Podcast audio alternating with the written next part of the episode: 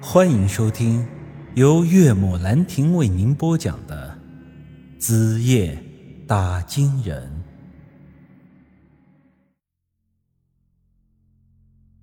他看了看我的脸，说道：“陈宇，是不是你们村王二狗那事儿？”“没错，是我办的。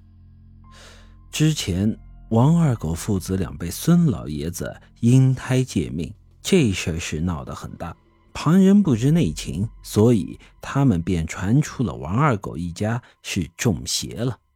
而我帮他们解决了那事儿，村里便又传出了一些有关于我的消息，说我得到了高人真传，懂得这驱邪除鬼的本事。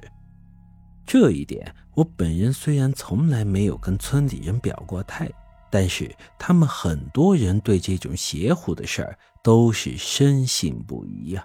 所以，我不但因此有了名声，还在周围的几个村镇里都传开了。王富贵的儿子也知道我和二狗那事儿，现在知道了我的身份，便觉得我有帮他这个忙的资质了。他小声对我说道：“按照我们当地的规矩，这王人一旦被封官，就不能再打开了，不然太不吉利了。”这样吧，陈大哥，我把棺材给打开，让你一个人看看，其他人得回避一下。我点点头，行啊，那让他们先到一边去吧。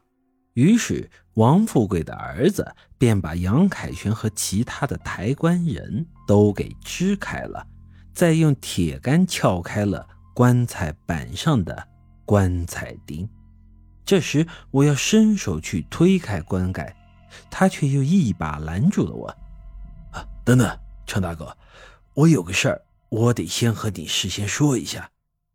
我爹他这遗体有些特殊，你得做好点心理准备。我，我我怕他会吓到你。我大概明白了他的意思，这中风突然暴毙的人，那死相肯定是不怎么好看。但是对于我来说，哪里还会在乎这个呀？想当初王小翠被挂在他家的房梁上，那舌头都从嘴里掉出来了。杨凯旋吓得连他家门都不敢进，最后还不是我一个人把他的尸首从那吊绳上取了下来。再者说，一个连鬼都见过的人，哪里还会怕你个死人哦？你放心，这种小场面我还是稳得住的。于是他便和我一起用力把这棺材盖给推开了。我刚才的话虽然说的很是自信，但开棺后我看到里头的尸首时，还是被吓了一大跳啊！我先是大叫了一声，然后猛地向后退了两步，一屁股坐在了地上。我这样的表现虽然说是有些丢人，但我真的是被吓惨了。倒不是说这棺材里有什么怪东西，也不是这尸体本身有多么的恐怖，只是这尸体有些太特别了。因为那寿衣套着的并不是什么带血肉的尸首，而是一具枯骨架子。没错，这样的场景我已经是第三次见到了。王小翠、二狗他爹的样子很快从我的脑子里闪了出来。这难道是巧合吗？不，这一刻我肯定的是，这绝对不是什么巧合。想当初，二狗他爹的尸首无缘无故的变成了一具枯骨的时候。我就产生过这样的猜想，那事儿会不会是与王小翠有关呢？后来这王小翠的尸骨又无故的失踪，当时我的心里就已经变得非常的不安。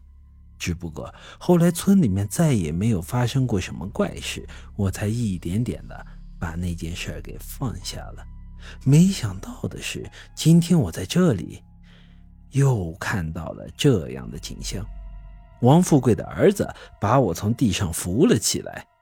陈大哥，你没事吧？我有些激动的抓住他的手，问道：“我问你，你爹到底是怎么死的？这，说实话，他肯定不是中风死的。我说的没错吧？”他脸色难看的点点头：“是，今天早上我去叫我爹吃饭，他没答应我。我进屋一看，躺在床上的就已经是这东西了。”我皱起了眉：“你心里害怕？”但又不想把这件事说出去，所以今天你才匆匆忙忙的办了丧宴，连着守灵都跳过了，直接把你爹抬来下葬。我猜的没错吧？他点点头，随之捂着脸哭了起来。是这样，我到现在还不知道我爹是咋死的，就一晚上的功夫啊，一个大活人，咋就变成一副骨头架子了呢？我叹了口气，心想，那个叫玉莲的姑娘恐怕和王小翠有关系。我曾经多次在梦里见到她，她终究还是回来了。